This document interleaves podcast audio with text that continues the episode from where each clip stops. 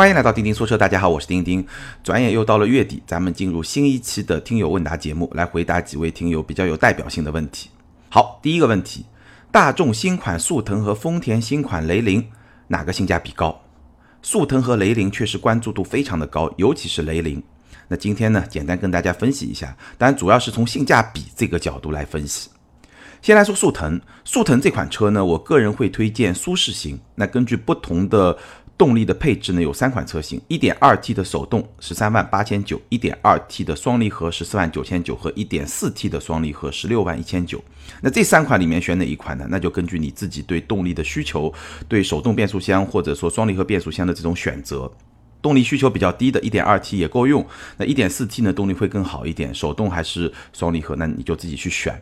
如果预算比较高的话呢，也可以在 1.4T 双离合十六万一千九的基础上加八千块钱，选择阿烂版本十六万九千九。那阿烂版本呢，其实就是在外观内饰各方面给你一个更加运动的感受。那为什么会去推荐舒适型呢？因为舒适型相比于速腾车款的入门款，也就是时尚型，大概贵了一万块钱左右，基本上是在九千到一万这么一个区间。贵了这么一点钱以后，你多得到了一些什么东西呢？前后排的头部气囊、定速巡航、全景天窗、多功能真皮方向盘、真皮座椅、主驾的腰部调节、副驾的高低调节、六点五英寸的中控触控屏、CarPlay、CarLife。后排又多了两个 USB 接口，还有十色的氛围灯和后排的空调出风口，那么多配置加起来一万块钱，我个人觉得还是比较值的。基本上入门的时尚款呢，你还是多多少少觉得有一点盖，但是到了舒适版呢，就是一个相当体面的这么一款紧凑级的合资品牌主流的轿车，所以还是比较值的。那这个是速腾推荐舒适型或者阿烂版本。那我们再来说雷凌，雷凌呢，我会比较推荐豪华版，它有两个款型，1.2T 是十二万九千八，1.8双擎是十四万两千八。那在豪华版的基础上呢，如果你预算比较充裕呢，也可以上运动版，运动版比豪华版多了四千块钱，那跟刚才的阿烂版本一样，整体也给你一个稍微更运动一点点的感觉，四千块钱也不算特别的贵。或者呢，你可以上一个科技版。那科技版呢？根据汽油版和双擎版的不同呢，会比豪华版贵八千块钱到一万块钱。会给你什么呢？最重要的区别就是中控变成一个竖屏，而且这个竖屏的面积比普通的这个横屏的面积会更大，所以呢更有科技感。但还有一些比较小的配置的差别。那整体上来说呢，我会推荐豪华版或者呢运动版和科技版。那为什么不会推荐入门的进取型呢？我们简单也可以来看一看，因为这个豪华版相比于进取版呢，它贵了一万四或者九千，这个也是根据汽油版和双擎版不同，多了些什么配置呢？车道偏离预警、车道保持、主动刹车、倒车影像、自适应巡航、电动天窗、无钥匙进入、远程启动、多功能方向盘、四点二英寸的液晶仪表、九英寸的触控屏、CarLife，还有自适应的远近光，那么多配置加起来贵了一万四，或者呢贵了九千块钱，如果是双擎的话。那我个人觉得还是比较值的，所以呢，分析下来，大家有没有听出来啊？其实速腾和雷凌这两款车，它的定价策略是非常非常非常接近的，它的逻辑是非常接近的。它有一个盖板车型，把入门的门槛拉得比较低，但是这个盖板车型其实它配置也是比较低的。然后呢，有一到两个高配的车型，这个是用来打整个车系的这种形象的，但是。我个人认为它的主销车型应该是中配车型。那在中等配置这么一个区间呢，它会有几款车型，对吧？比如说速腾有舒适型和阿烂版本，比如说雷凌有豪华版、运动版、科技版。它在中配车型里面几个车型价格是比较密集的，而配置是差不多的，差别只在于一些调性上的一些比较小的差别。那这些中配车型其实是这两款车型的一个主销车型。只不过呢，它又提供了一些不同的调性，而这些不同的调性车型之间价格是比较密集的。那这是速腾和雷凌非常非常接近的一种定价的逻辑。那至于说哪个性价比更高呢？那我们就把我推荐的两款车型再拿出来比一比，拿速腾的舒适型和雷凌的豪华版这两款车型比一比。速腾优势的配置包括哪一些呢？后驻车雷达、全景天窗、真皮方向盘、真皮座椅。主驾腰部支撑，副驾高低调节，后排中央扶手和杯架，后排两个 USB 接口，CarPlay 和十色的氛围灯。那雷凌多出来的配置是哪些呢？车道偏离预警、车道保持、主动刹车、倒车影像、自适应巡航、无钥匙进入启动、九英寸触控屏和车联网。简单来说，拿速腾舒适型和雷凌豪华版来比的话，速腾多出来的大多是一些能够看得见的舒适型的配置，而雷凌多出来的更多的是一些主动安全配置。所以这就是这两款车型它在配置上各自有一些侧重点的这么一个方面。好，我们最后来看价格。那我刚才推荐的速腾的舒适型和雷凌的豪华版，在同等的动力配置或者说可参照的动力配置，比如说速腾的 1.2T 对雷凌的 1.2T，速腾的 1.4T 对雷凌的双擎，这样来对照一下呢，雷凌大概会便宜两万。所以如果从官方指导价这个角度来说，毫无疑问，雷凌的性价比会更高一些。但是呢？据我了解，现在在市场终端，雷凌是没有优惠的，而速腾呢，在上海，比如说差不多能优惠一万五、一万六这么一个水平。所以考虑到终端优惠以后，至少今天的市场终端价格，这两款车型的性价比呢，我觉得是大体相当的。可能雷凌会稍微高一点点，但基本上大体相当，是这么一个情况。那从产品上来说呢，其实两款 1.2T 整体上来说动力差不多，基本上也就是够用。速腾的 1.4T 的。动力会更强一点，而对于丰田来说呢，双擎版的这个油耗显然会更低一点。好，速腾和雷凌就是这么一个情况。整体上来说，今天市场终端的性价比是比较接近的。当然，如果你可以等一等，对吧？观察一下是不是说雷凌也会有一些折扣的出现，那个时候它的性价比就会更高一些。好，我们来看第二个问题：奥迪 A4L 四零进取型和凯迪拉克 ATS-L 技术型怎么选？那这两款车呢？基本上就是 2.0T 奥迪 S L 的入门版和凯迪拉克 ATS L 的入门版。当然，这两款车其实我觉得你纠结的点应该不是在产品层面，因为产品层面这两款车的特点都非常的鲜明，我觉得也不需要特别的去比，也不是特别新的车，应该说都是上市了很长时间的车。简单来说，ATS L 的最大的优势就是它的动力二百七十九马力。这个二百七十九马力，相对于 BBA 的二点零 T 的低功率版本入门车型来说，动力上有接近一百马力的这个优势，优势非常的巨大。包括说你提到的奥迪 S L 四零 TFSI 是一百九十马力，那多了八十九马力，所以动力上来说，ATS L 是一个甩出几条街的一个状态。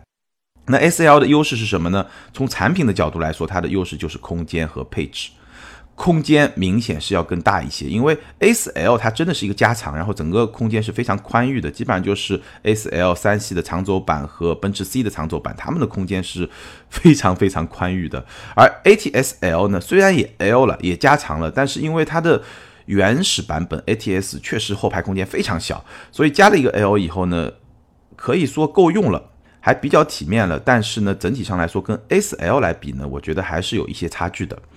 第二呢，就是配置，2.0T 的奥迪 S-L 的入门版，它的配置比 ATS-L 的入门版它的配置还要稍微高一点点。具体我就不比较了，因为也不是特别新的车。关键在于什么地方？我觉得你纠结的点可能还不是说这个两个产品的差别，而是价格。因为这两款车现在终端的价格都非常的有吸引力。S-L 四零进取型终端价格差不多在二十三到二十四万，ATS-L。技术型终端价格差不多在十八到十九万，前面有一期节目咱们也聊过，最低到过十五万多、十六万多。那现在呢，我了解一下，基本上是在十八到十九万。所以呢，其实这两款车虽然说都很便宜，但是它们的价差还是比较明显的，基本上要差五万块钱。那一个二十出头的豪华品牌的盖板的轿车，差五万块钱，差价基本上也就百分之二十左右了。所以这个差价还是很明显的。所以呢，我觉得。怎么选？基本上还是看你两点：第一个，价格敏感度有多高，你愿不愿意多花这四万块钱、五万块钱；第二个呢，就是品牌认同度，包括你个人的品牌认同度和你身边的那些朋友的品牌认同度。你是觉得嗯还是比较稳妥的认一个奥迪，还是说觉得哎凯迪拉克也很有特色的？这个我没有办法帮你去做决定。我觉得基本上就是价格和品牌这两个层面。其实产品这个层面应该也没有太多可以纠结的地方。好，我们来说第三个问题。有个问题我有点困惑，同品牌同动力的 SUV 和比它高一级的三厢轿车价格差不多，甚至个别的还要贵。像这种情况，其他方面哪个好？比如说底盘的素质、隔音减震、做工用料等等。首先，你的观察非常对。今天的市场上，如果我们来看价格，同一个品牌、同等动力水平，高一个级别的轿车，基本上价格就相当于第一个级别的 SUV。这样的例子就太多太多了，随便说一说，对吧？比如说凯美瑞和 RAV4，比如说雅阁和 CRV，比如说五系和叉三，对吧？比如说 Q5L 和 A6L。太多太多了，当然，因为新款老款终端折扣会不太一样，但是如果你去看官方指导价的话，基本符合这么一个规律。好，我们简单来比较一下高一个级别的轿车和第一个级别的 SUV，它们各自的优劣势是什么？简单来说，SUV 的优劣势两个，第一个呢，它的通过性会比较好，毕竟底盘比较高嘛，这个一眼就能看出来。第二个呢，它的实用性大概率也会更好一点，当然这个主要是因为它的后备箱比较规整。其实后备箱绝对的容积，轿车不一定差，因为毕竟高一个级别车身更大嘛。但是因为 SUV 的后备箱它整体比较规整，所以呢，比如说你要放什么婴儿座椅啊，大一点的婴儿座椅啊，或者说类似于这种比较大件的时候呢，SUV 会更好一点。但是除了这两个优势之外，轿车可以说是完胜。你刚才提到的各个方面，底盘素质啊、隔音减震啊、做工用料啊，高一个级别的轿车完胜。为什么呢？因为在车厂内部，不同车型级别之间是一个等级非常森严的这么一个社会，你大概可以这么去理解。那从前来说呢，不同级别的车型它平台都是不一样的。后来呢，用了通用化的平台，比如说大众的 MQB、MLB，对吧？包括说宝马、奔驰啊，基本上都用了一些通用化的平台以后呢，不同等级车型之间的平台呢，很大程度上是打通了。但是呢，很多部分的结构、它的材料、它的配置，甚至说它的标准都是不太一样的。我们来举个例子吧，比如说宝马吧，宝马的 X 三和三系，它的前悬架使用的是双球节结构的麦弗逊式悬架，而五系和 X 五呢，使用的是双叉臂式的前悬架。当然，你不能说双叉臂就一定比麦弗逊高级，这个其实也不一定。但是呢，匹配在同一个平台的不同等级的车型上，大概。是能够反映出它的这种我说的等级社会的这种秩序。再比如说，宝马在宣传 X 三的时候，曾经用了一个宣传语，就是说，国产版本的 X 三为了照顾中国用户对豪华性和舒适性的这种特别的关照，它的内饰在很大程度上是按照五系的标准来打造的。那我们不去说这句话本身具体什么意思，或者说具体哪些标准，我们不去讨论。关键是从这句话里面，你其实就可以解读出一个信息，就是五系的标准是应该比三系和 X 三的标准要高的。只不过呢，X 三为了照顾中国消费者的一些特别的偏好，它把标准提高了，大概是这个意思，对吧？说明五系的标准比 X 三的标准是要高的，高一个级别的轿车比低一个级别的 SUV 它的标准是要高的。那标准高在哪些地方呢？看得见的地方，比如说内饰的材质，用更多的皮革啊、真皮啊、镀铬装饰啊、木纹装饰啊这些部分；座椅的舒适度，哎，这个感知度还是可以感知到的。高一个级别车型，它整个座椅的这种舒适的感受还是会不太一样的。配置，主要是指标配的配置会更高。唯一有可能例外的是科技配置。为什么说科技配置有可能会例外呢？因为科技配置它更多的呢可能跟时间有关系。比如说奔驰的 MBUX，首先搭载在 A 级上。那是因为它这套系统研发出来的时候正好赶上 A 级上市，所以它就先搭载在 A 级上。比如说宝马的第七代的 iDrive 系统，那在三系上已经有搭载了，但是更早推出的五系车型呢没有搭载。这个科技配置有例外，更多的是跟它的研发周期、研发时间的这么一种匹配有关系。但有时候动力系统也会有变化，也不完全符合这个规则，那也是因为它这个新旧更替的这个时间节奏有关系。好，这个是看得见的地方。那看不见的地方包括哪些呢？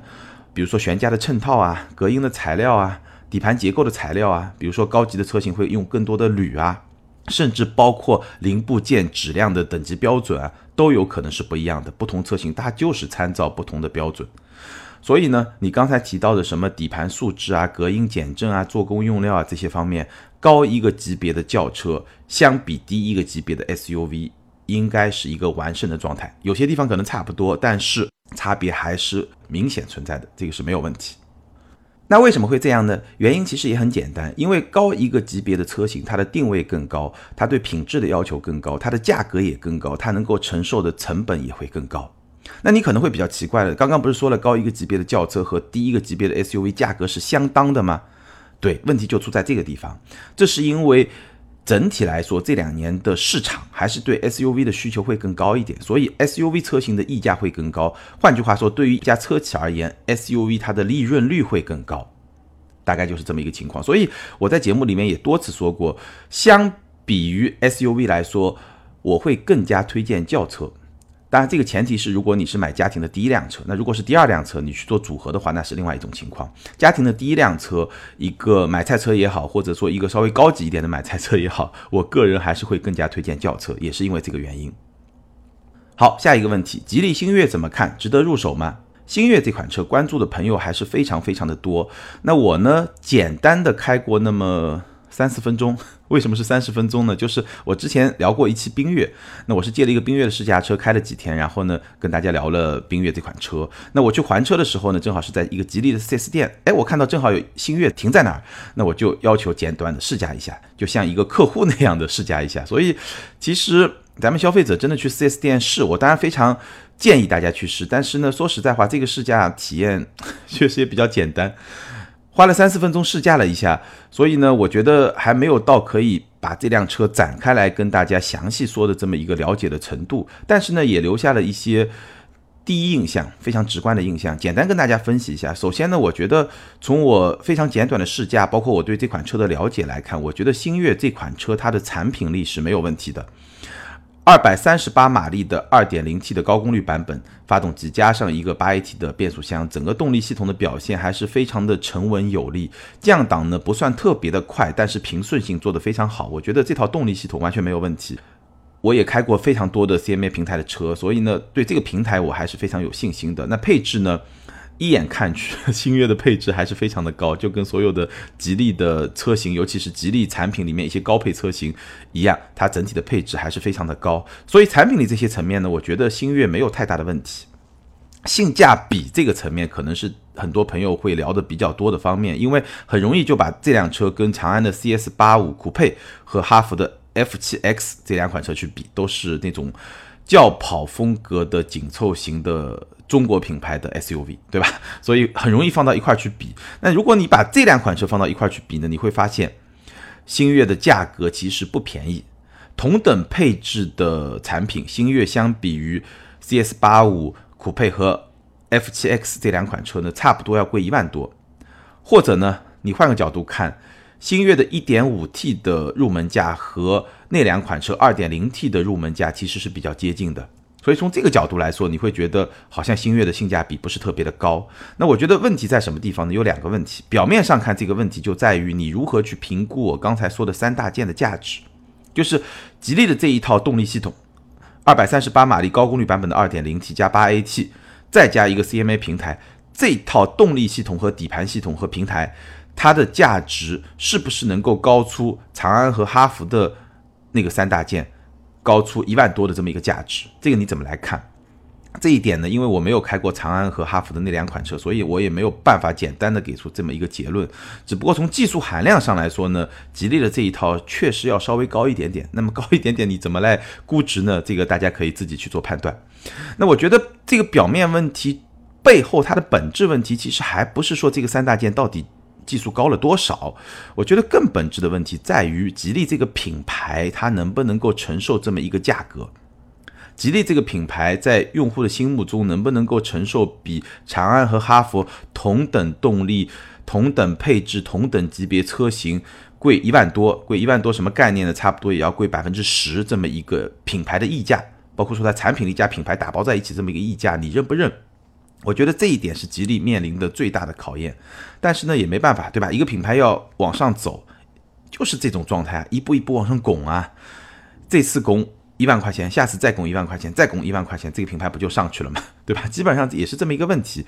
所以呢，我觉得就像我上次在聊缤越的最后我说了，缤越这个产品它是比较能够。匹配到吉利品牌现在的这么一个地位，所以大家是比较认的，它在终端的销量也是非常的好的。但是星越这款产品，它现在的这么一个价格区间，相对于吉利品牌来说，是在往上突破的一个过程，是要往上稍微够一够的。那当然，这个产品本身没有问题，最后能不能帮吉利把这个天花板往上顶一顶呢？咱们拭目以待。最后跟大家简单聊一下行情，因为去了 4S 店嘛，对吧？在上海地区，我了解到呢，还是二点零 T 的车型会更加受欢迎，可能还是很多听友或者说很多网友、很多消费者会觉得这套动力系统会更加有吸引力一点。那暂时来说呢，终端是没有折扣的。但是我个人的判断呢，星越这款车虽然说吉利希望能够往上顶一顶，对吧？这个价格在终端能够坚挺一段时间。但是呢，我觉得星越这款车对吉利来说还是一款需要走点量的车。所以呢，我相信在今年这么一个市场格局之下，星越这款车应该过一段时间终端还是会有折扣的。这一点我还是坚信不疑的。所以呢，如果你真有兴趣，又比较在乎性价比呢，等一等没有问题。好，最后一个问题，七月一号购置税新规实施后，购置税是会增加呢，还是会减少？那这个问题呢，关注的朋友还是很多的。我在不同的场合被问到了有那么三四次，我专门去研究了一下关于这个问题呢，其实媒体的炒作还是挺多的，包括很多主流媒体都在跟进的报道。但是我研究了以后呢，发现很多权威的媒体、主流的媒体说的都不对，难怪咱们的消费者会有那么大的困扰。那我自己研究了以后，给大家一个结论啊。七月一号购置税新规实施以后，购置税有可能不变，也有可能减少。很多听友会说，为什么叫有可能不变，有可能减少呢？跟大家分享一下。首先，购置税是由两个因素来决定的：税率和计税价格。税率呢，老规则和新规则没有发生任何的改变，百分之十。那计税价格呢？也就是说。我在什么基础上去乘以这个百分之十？这个就是我的购置税嘛？那计税价格呢？老的规则和新的规则的表述是有所差别的，体会一下啊。首先，根据老规则，购置税的计税价格是纳税人购买应税车辆而支付给销售者的全部价款和价外费用，不包括增值税税款。大家体会一下，我再念一遍。纳税人购买应税车辆而支付给销售者的全部价款和价外费用，不包括增值税。好，我们来看新规则。新规则它的表述更简单一点，它的计税价格是纳税人实际支付给销售者的全部价款，不包括增值税税款。好，那差别在什么地方呢？差别在两个地方。第一个，老规则里面讲到了价外的费用，价外费用我就不太理解，难道是代办车牌、代办保险？还是说以后的延保啊这些费用，这些费用本来就不会放在开票的价格里面，本来就不会放在发票里面。也就是说，即便是按照老规则有了这么一个表述，但事实上你是不可能把这些费用放到你的计税价格里面的，对吧？还有一个差别，老规则讲的是支付给销售者的全部价款，新规则讲的是实际支付给销售者的全部价款，加了“实际”这两个字。那我觉得其实。你只能说它有一个强调的作用，但本质上有什么差别呢？可能也没有什么差别。所以从这两条关于计税价格的表述来说呢，我觉得应该是没有差别的。那为什么我说有可能不变，有可能会减少呢？因为它还有一条老规则是这么表述的，大家仔细听一下：国家税务总局参照应税车辆市场平均交易价格，规定不同类型应税车辆的最低计税价格。也就是说，按照七月一号之前实施的这么一个规则，每一款车它是有一个最低的计税价格的。就不管你成交价是多少，如果你的成交价高于这个计税价格，那就按照你的成交价，也就是发票上的价格来交税。如果你这个成交价格发票上的价格是低于这么一个计税的底价的话，那就是按照这个底价来交税。老规则是这样的。那我可以拿我自己的车子来给大家举个例子。我当时买车呢，官价是三十七万九。打了八五折，裸车价是三十二万两千两百。那如果扣除增值税，当时的增值税是百分之十七，因为购置税的计税价格是不包含增值税的。扣除增值税以后呢，我实际申报的计税价格是二十七万五千三百八十四块六毛二，也就是说，我申报的计税价格是二十七万多一点，但它实际执行的计税价格呢是三十万七千。这就是我刚才说的，每一款车它有一个计税的底价。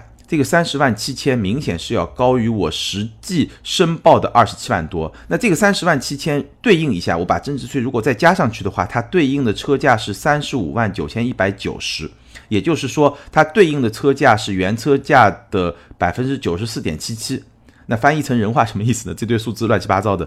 翻译成人话就是说，我用八五折的价格买了一辆车，但是呢，我在计算购置税的时候是按照九五折的价格来计算的。这个九五折大概相当于老规则下每一辆车它有一个计税的底价，大概就这么回事儿。那新规则这部分它是怎么表达呢？表达是有变化的。我查了一下，它的表达是这样的：纳税人申报的应税车辆计税价格明显偏低，又无正当理由的，由税务机关依照《中华人民共和国税收征收管理法》的规定核定其应纳税额。明显偏低，对吧？明显偏低这个概念怎么来理解呢？其实现在在没有正式执行之前，我觉得。我们是没有办法去理解的。这个明显偏低的定义是按照老规则下的那个计税底价来定义吗？还是说它的标准会更低一点，对吧？因为新的规则里面有几个词，大家仔细去理解一下。实际支付，对吧？我刚才说了，实际这两个字是多出来的。第二呢，明显偏低，明显这两个字，哎，好像它的程度又会不太一样。所以呢，我现在没有办法确定它这个计税底价会不会直接就取消掉。就直接按照你实际支付的价格，也就是这个开票发票上的价格来当做一个计税的价格，会不会这么去做？还是说这个计税的底价还是会有？因为这个底价为什么会存在？主要还是为了避免虚开发票逃税嘛，对吧？那在新规则下，是不是说这个底价就没有了？还是说这个底价依然存在，但是会更低一点？好，总结一下，七月一号购置税新规实施以后呢？咱们的用户实际买车过程中缴纳的购置税可能不变。如果你的车价折扣是比较小的话，那肯定是不变的。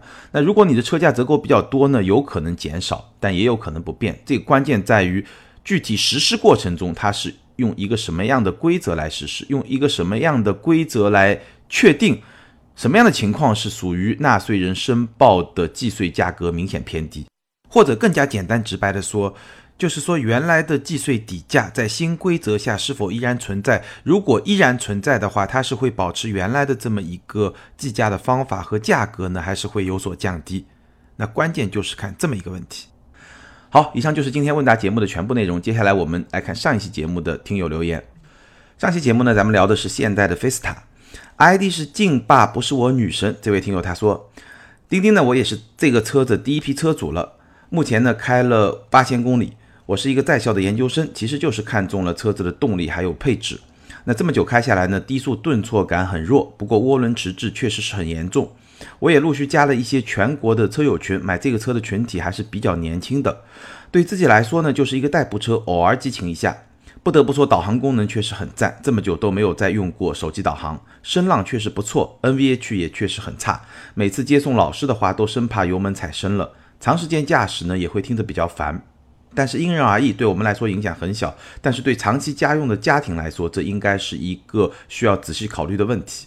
我想这也是购车群体比较年轻的原因之一吧。确实，我也发现了，从咱们听友的评论留言，包括说我拍的那个 vlog，各个平台上的评论留言的反馈来看，Fiesta 的用户群体确实比较年轻，而这辆车的颜值在很多年轻人的眼中确实认可度比较高。